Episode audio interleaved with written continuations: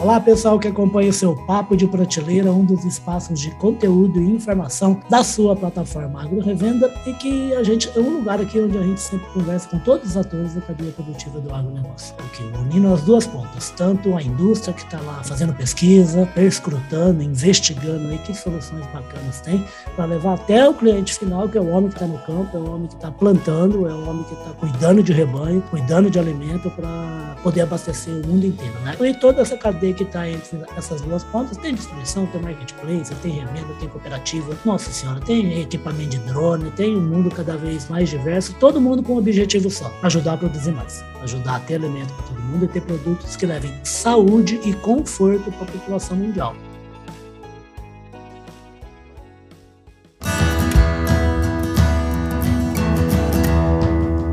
Podcast Papo de Prateleira se tem alguém que faz isso com extrema maestria e com muita modernidade, uma das empresas que eu mais tenho prazer em conversar, já conheço há um bom tempo, seus executivos e toda a visão moderna que tem sobre como cuidar de saúde de animal e de seres humanos, é a Altec, e para isso eu trouxe aqui o Paulo Rigolinho. O Paulo Rigolinho é vice-presidente Latam da Altec. Ô, Paulo, bem-vindo ao Papo de Prateleira. Obrigado, Ulisses. Um prazer estar com vocês aqui pela primeira vez. Eu sei que a Altec é um, tem uma cadeira cativa nesse programa, mas primeira mesmo. vez e obrigado pela, pela oportunidade. Legal, eu tenho, é, tem cadeira cativa, eu puxo o saco mesmo, primeiro que eu conheço, já entrevistei, né, Paulo? O Paulo é a primeira vez, mas já entrevistei alguns executivos da Altec e ela tem uma história, uma história e também a maneira o seu criador, a energia que ele tinha e, e, e, o espaço, o nicho onde a Altec atua, que é um nicho muito bacana, né? tem tudo a ver com sustentabilidade e tudo mais. Ô, gente, o Paulo está aqui principalmente, uma grande desculpa para a gente conversar, que é um trabalho maravilhoso que a Altec tem e que faz, que é as perspectivas do setor agroalimentar da Altec, aí, que agora acabou de ser divulgado para 2022 e que faz uma radiografia mesmo do setor de alimentação animal, né? Ô, ô, ô, Paulo, esse trabalho é um trabalho bacana, né, rapaz? Como é que vocês aí que estão dentro de casa acompanham aí as, a repercussão e os números que são levantados por esse trabalho? Pois é, Ulisses, é um trabalho que se iniciou, há, eu diria que há sete anos atrás, uhum. um propósito onde um dos executivos da Altec na época participava das reuniões da, da FAO, e aí existia esse grande uh, números com relação a a produção de alimentos, né, voltado aí com todo o conceito FAO de entender ah, qual o impacto dessa, desse volume de alimentos em populações carentes ou até em países subdesenvolvidos contra os países desenvolvidos, Sim. mas existia um gap com relação ao quanto isso estava ligado à produção de alimentos é, para a produção de proteína animal. E, e, nesse caso, a Altec se dispôs a, olha, se existe uma necessidade, não tem é, outra, talvez poucas empresas poderiam é, conseguir essa, esse levantamento pela nossa presença em mais de 130 países. É uma empresa que nasceu é, internacional, que é, se mantém global, com foco no mercado local. Então, isso daí realmente nos trouxe é, toda é, a possibilidade né, de, de trazer essas informações e compilar um dado que hoje já se tornou é, referência não só para essas organizações, como a FAO, mas também é, para executivos, é, para presidentes de empresas, cooperativas e produtores que possam utilizar esses números e tentar prever qual o impacto que terá é, no ano seguinte em seu negócio ou até no mercado global de, de proteína animal nesse caso. Perfeito. Ô, Paulo, você sabe que eu até que estou há um certo tempo aí no, no, ramo, né? Eu fico vendo esses números aqui do, das perspectivas aí da Altec. Rapaz, dá até medo, hein, rapaz? 28 mil fábricas de ração. A Altec levantou uma produção no mundo de quase 1,3, 1,23 bilhão de toneladas. Rapaz, é ração, hein? Exatamente. Eu acho que até certo tempo, eu diria que a pandemia, é, infelizmente, tivemos é, todo o impacto né, na, na vida das pessoas, é, no, no dia a dia, mas uma das coisas, com certeza, foi que trouxe o valor, é, o valor real porque é o agronegócio. Né? Então, nós que estamos no dia a dia ali produzindo alimentos, é, ou ou, ou produzindo leite, ou produzindo carne, produzindo ovos, ou produzindo alimentos para, para alimentar esses animais. Não temos a, a, a não tínhamos a ideia da importância para o agro, e eu diria que é, nós fomos é, resilientes durante esse período onde não se faltou alimento, né? Não, não se faltou alimento. Então, grande parte é essa cadeia é, de produção de grãos, produção de alimentos balanceados ou rações e até chegar à produção de alimentos para a população. Então, nosso papel é fundamental e o que eu sempre falo, se tem algum filho querendo fazer veterinária, zootecnia, agronomia, incentive os seus filhos, porque esta é uma profissão não do presente, mas sim uma profissão do futuro, porque cada vez mais a nossa importância é, começa a ser destacada frente à população global. Isso tanto é verdade, ô Paulo, que eu conversei sobre isso a semana passada, em Cascavel, no show rural. Eu não me lembro agora com quem que eu estava falando, acho que era com meu amigo, que é da, de uma faculdade de Cascavel, que chama FAG, e eles estavam com o stand, e com alunos de, de medicina veterinária, com alunos de agronomia, com jornalistas, né? Eu virei para ele e falei assim: não tem o pessoal de nutrição? Também tem curso de nutrição? Ele falou: tem. E o pessoal não está aqui? Não. Eu falei: nossa Hoje existe um monte de gente de nutrição que vai para a indústria de proteína animal, você tem químicos, você tem, você tem engenheiros, você tem um universo fantástico de novos profissionais atuando e com um lugar importante na cadeia produtiva, né, Paulo? Com certeza. E é o que a gente fala, acho que o grande desafio da agricultura é realmente trazer novos talentos com essa visão é, futurística de realmente tecnologias, é, práticas que não eram tão tradicionais no mundo do agronegócio hoje passam a ser é, ferramentas fundamentais. O nosso diferencial veio da tecnologia e então cada vez mais atrair jovens talentos com, com, com, com uma preparação e que essas universidades também vejam que há necessidade de uma readequação dos cursos tradicionais, Exato. que a gente possa seguir é, evoluindo como, como, como indústria, né? como setor, e, como, e, e eu acho que esse é o grande, o grande desafio. Em vez que as pessoas irem para os grandes centros, que fiquem no campo, mas com uma, com uma visão e uma mentalidade futurística que, que traga benefícios para a nossa produção. Ô, Paulo, eu vou te contar uma coisa, eu sempre costumo brincar, né? Eu com uma televisão, com um aparelho desse aqui que a gente está usando e com internet, eu moro até em Quixeramobim, rapaz, com todo respeito a Quixeramobim. Ô, Paulo, fala, fala uma coisa para mim. A gente tá, vamos voltar um pouquinho para as perspectivas. Né? Você está falando a respeito de uma coisa que eu acho bacana, que assim, até o latino brasileiro é um pouco avesso a isso. Eu não, eu não, não consigo entender por quê. Que você estava falando da adequação de cursos, né? Dos profissionais que estão nas faculdades, às indústrias que eles vão poder trabalhar usar o seu conhecimento em prol do que do crescimento da sociedade, da produção de riqueza, seja que produto for, né? O levantamento do perspectiva citou de novo o destaque que o Brasil é, né, no, na produção de alimentação animal, né? O terceiro maior produtor do mundo, né? Eu queria que você falasse sobre isso e um pouquinho quais foram. Eu falei dos dados que me chamaram a atenção, né? De uma produção de mais de 1,2 bilhão de toneladas. Eu queria saber que números chamaram a atenção do Paulo Rigolin.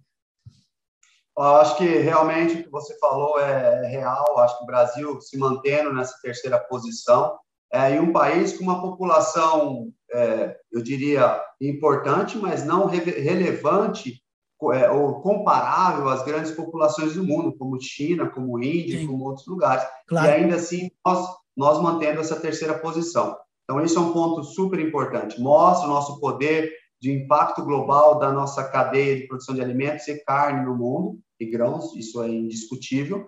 É, então, se posiciona cada vez mais como, como, como um celeiro e base para exportação para países que não têm condições climáticas é, para que é, é, favoráveis como nós temos. Hum. O segundo ponto é que realmente, finalmente, quebramos a barreira dos 80 milhões de toneladas de alimento. O Ariovaldo Zani, lá do Cid Rações, deve ter rido bastante e está feliz da vida, né?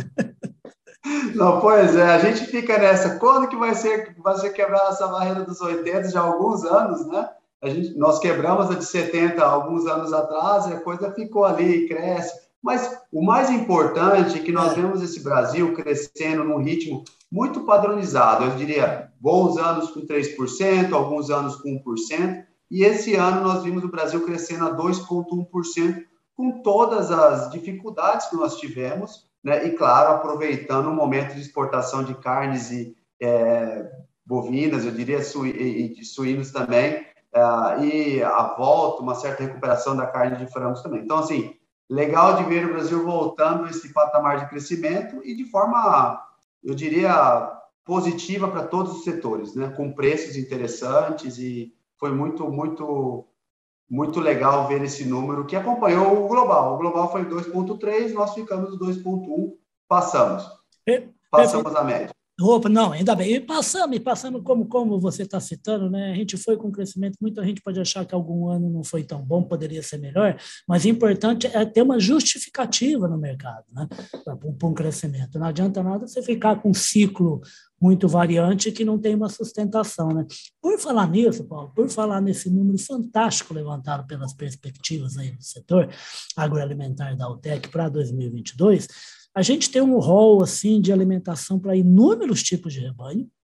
E o que me chamou a atenção de maneira geral também foi assim, o crescimento consistente né, da avicultura de corte e peixe, rapaz. O, o mundo do futuro vai comer frango e peixe? Olha, olha, isso mostra mais uma, da, uma das aptidões para esse Brasil que detém o, hoje uma das reservas de água é, mais importantes no mundo. Isso isso cada vez mais o brasileiro ele é ele é ele eu não vou dizer que ele é oportunista porque pode soar, soar é, pode aparecer de forma pejorativa mas nós realmente identificamos as, as nossas aptidões e, e, executamos essas oportunidades eu diria assim né e, e, peixe é essa realidade é o que mais cresceu né tivemos aí um crescimento de 5,8%, uma cadeia que vem, a, que aprendeu muito com a avicultura e com a suinicultura. Sim. Você começa a ver é, uma verticalização né, da, dessa, dessa produção, empresas cooperativas trabalhando já com produção de alimento, é, ou rações, é, que já é bem mais complexo do que frango, porque nós temos que trabalhar com rações extrusadas, é, e você vê também desenvolvendo produtores, é, já instalações de frigoríficos na mesma região, ou até já integrados, e buscando uma qualidade e certificações para exportação. Então, realmente é, uma, é, é, um, é um setor que nos trará muitas alegrias aí nos próximos anos. O Brasil, grande player hoje com relação à tilápia e também de com aberto as oportunidades na parte de camarões, é, que isso isso tende a se desenvolver bastante, desenvolver bastante também. Perfeito, Frangos, gente. Não, ah, não, desculpa, faltou você comentar o frango de corte. Você falou frango, frango mora um pouco no meu coração, é o que me, me trouxe para a Altec e desenvolver essa carreira de 20 anos dessa empresa e mostra a nossa realidade de ser quase 40, eu diria, frangos e poedeiras, né, ovos, é mais de 50% desses 80 milhões aí. É, mostra a nossa força, potencial e respeito do mundo com relação à produção de, de aves no Brasil. Exato. Eu sempre conto, que é, sempre não, é a segunda vez que eu vou contar essa história que é do Ricardo Santin, que eu achei muito engraçado. Ricardo Santin, que é o presidente da BPA, né? Que a gente estava falando a respeito, ele estava falando a respeito de commodity e tal, não sei o quê, aí estava num almoço, ele pegou um pedacinho de uma asa assim, e falou assim, ô Riba, Tá vendo esse pedacinho dessa asa aqui? Sabe quanto tempo a gente demorou para achar um corte dessa asa aqui para vender para o japonês? Uns 20 anos. E os caras vêm me chamar esse negócio de commodity, rapaz, isso é tecnologia. Ele, ele é fantástico, Ricardo, e, e, assim, realmente o que nós uh, o que nós conquistamos é no mercado, esse respeito que eu falo do mercado mundial de agricultura, é, não foi não foi fácil, assim, são pessoas, são empresas, são cooperativas que tiveram uma visão, que viajaram o mundo, que foram atrás dessas oportunidades, dessas negociações que antes estavam travadas entre dois, três blocos, e realmente mostramos que nós podemos não ser só competitivos em preço, mas sim também em, em diversificação e, é, de produtos e customização, o mais importante, entender o que o cliente precisa e nós, nós conseguimos fazer. Deixa com a gente que a gente faz e o Brasil ganhou muito espaço nessa com essa com esse modelo de negócio, com esse pensamento.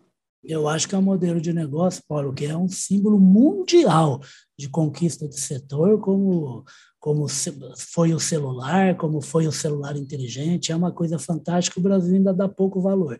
Eu queria voltar um pouquinho para o peixe, pessoal, pelo seguinte, o Paulo, o Paulo, na verdade, ele é um paulista, de Presidente Prudente, aquela cidade linda que fica lá no oeste de São Paulo, mas hoje ele está aí todo sentado aí, está vivendo na cidade de Canção, minha queridíssima Maringá, onde eu tenho, inclusive, afiliado, tenho minha amiga que trabalha aí na TV Cultura, meu grande amigo Juarez, e, gente, ele estava falando de peixe, e eu falo isso para todo mundo, Paulo, que toca o nosso assunto peixe. Eu estou em Campinas, ao lado aqui de São Paulo, no estado de São Paulo eu vou ao supermercado agora, cada vez mais eu vejo pacote de peixe congelado de cooperativas e a maioria do estado do Paraná. É realmente um trabalho de organização bacana e legal, né? Não, realmente, é, só tenho coisas boas para falar de Maringá, sou paulista de coração, como você falou, mas Maringá acolheu não só a minha família, como a Altec de forma é, exemplar. Eu acho que a Altec fez um projeto de mudança da nossa matriz para Maringá há cinco anos atrás e eu acho que foi, eu acho não, tenho certeza. Foi uma boa escolha. Uma né? escolha. Exatamente. Cidade que vive o agro, respira o agro e uma cidade muito inovadora, com, com grandes, com grandes, é, é, eu diria com, com grandes empresários com uma visão de futuro, não só no setor agro, mas o agro é grande parte dessa cidade, da economia da cidade. Né? Perfeito. Com relação a peixe. Pode falar, pode falar. Não, falta falar. Falou de. Oh, oh, tem outra coisa, Paulo. Eu costumo falar o seguinte, gente: o criador, o, o, o, o, criador de boi, de galinha, de porco, leva uma surra da sociedade, rapaz, por causa de matar o bichinho e tal, não sei o quê. Agora, Paulo, dó de peixe ninguém tem, né? Ninguém fala de matar peixe, né? Isso é sorte do peixe, né? Pois é. é o tema que eu acho que Bom ponto. Vou, antes de falar de peixe, eu acho que temos essa algumas algumas pendências com relação a, é. a melhor é, esclarecer o que o, como nós, nós, né? nossa relação com os animais e qual o propósito que nós temos e essa é uma das coisas que a gente que a ONU tem batido bastante a gente tem engajamento com relação a essa esse esclarecimento e, e, e trazer os jovens para ver exatamente como é o nosso setor e o peixe tem essa, essa questão, talvez, de não tanta relação com, com o sacrifício do animal, mas você tem uma responsabilidade ambiental absurda. Então, você também. Como você mesmo frisou, né? É. Então, nós temos que trabalhar em cima de qualidade de água, no impacto ambiental desses rios, desses que nós temos hoje que preservar, porque queremos essa, essa, essa cadeia cada vez mais evoluindo com responsabilidade e sabendo se nós só pensarmos na produção e não pensarmos no nosso sistema fluvial é, e qualidade de água, nós não teremos uma qualidade de produção ou, ou aceleração de, de, crescimento dos peixes. Então, a gente tem esse compromisso.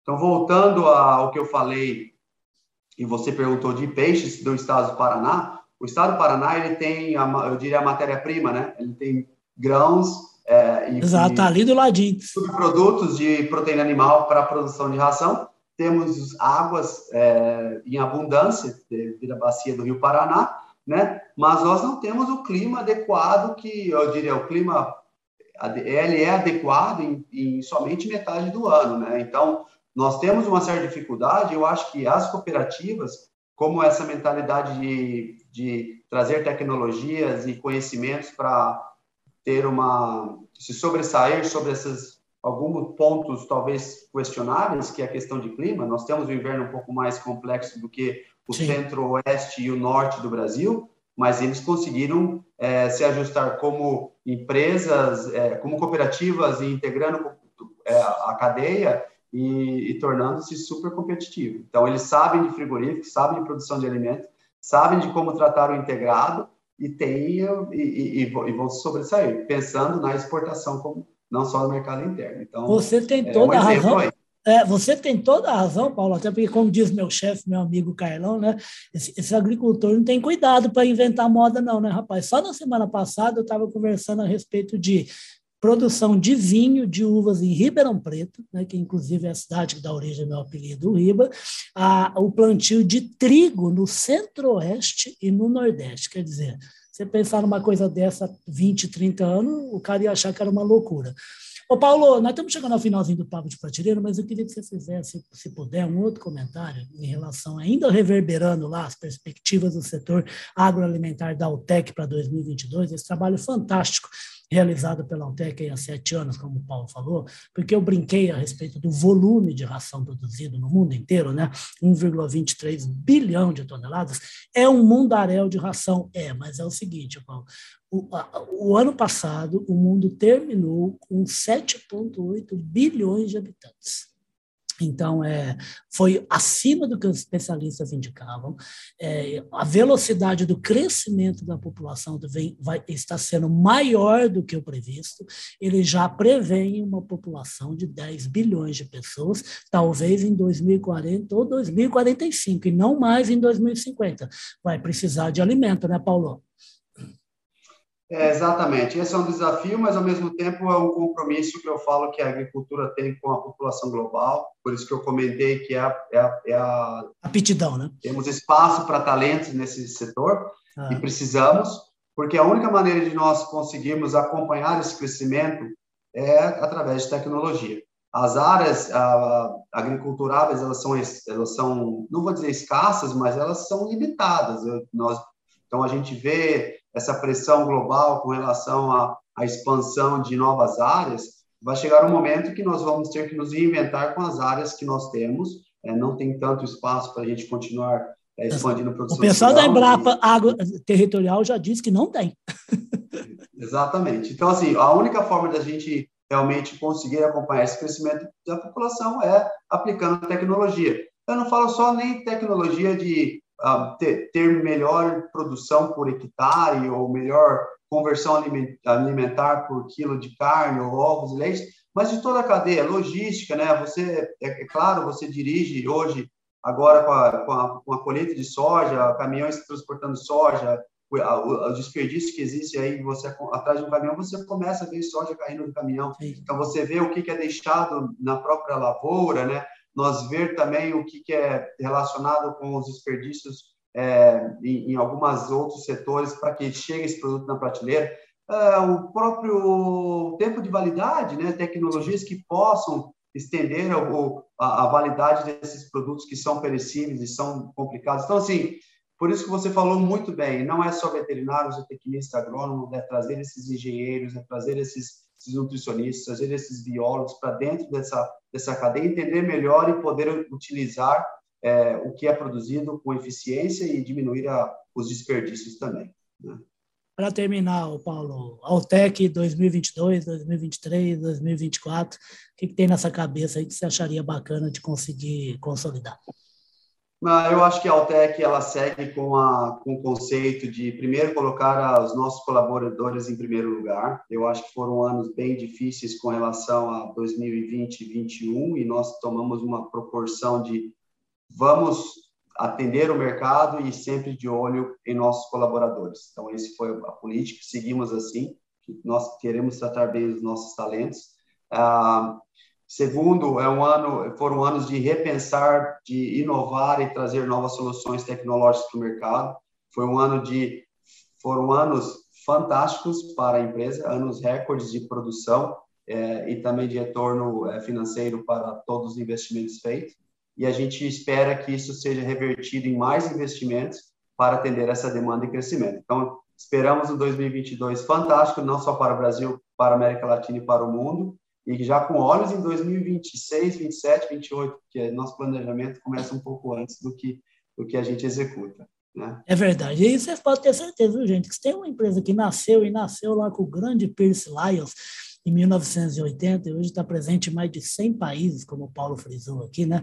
E é lógico, com presença fortíssima aqui, aqui no Brasil, né? Oferecendo aí nutrição e saúde para plantas e animais, né? Então tem minerais orgânicos, tem ingredientes, aditivos de leveduras, sempre trabalhando pensando onde? Onde o Paulo acabou de falar, pensando no futuro porque hoje ele já está fazendo. Então precisa pensar no futuro, porque tem um mundão grandão de muita gente que precisa de alimento, alimento acessível, alimento barato, alimento de qualidade, alimento sustentável. O Paulo estava falando a respeito de tratamento de animais e bem-estar animal, é o seguinte, um bom produtor de rebanhos é um produtor que respeita o seu animal. É um produtor que tem respeito por todos os seres vivos. Entre eles está o porquinho, está o peixe, está a vaca, está o boi, está a galinha, está tudo. Paulo, obrigado pela sua presença aqui no Papo de Prateleira, tá? Obrigado, Ulisses. Fico aguardando uma visita sua aqui em nosso escritório em Maringá. Achei que você tem viajado já para a nossa região, então... Começou, agora... começou. Tomamos um café aqui, é, ou uma das nossas cervejas, como já é bem tradicional de quem conhece a Altec. Tá então vamos, vamos, combinar o seguinte: nós vamos tomar uma cerveja em homenagem ao Pierce, então. Correto. Isso será uma, uma grande honra e, e, a gente faz isso com frequência, mas precisamos de você aqui no escritório para ter essa honra de tomar uma cerveja junto, tá bom? Vai ser um grande prazer. Para quem, não, quem não conhece, Ulisses, nós temos um bar dentro do escritório, então acho que somos das únicas. Ah, mas e, e, isso é coisa do Pierce, não é possível.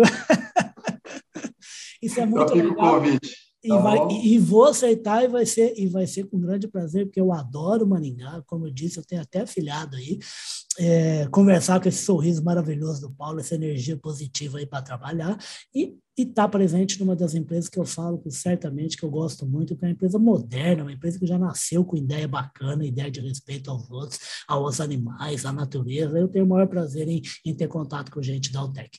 Pessoal, eu conversei aqui com o Paulo Rigolino, é o vice-presidente Latam da Altec. Paulo, obrigado e até a próxima e a gente combina a cerveja.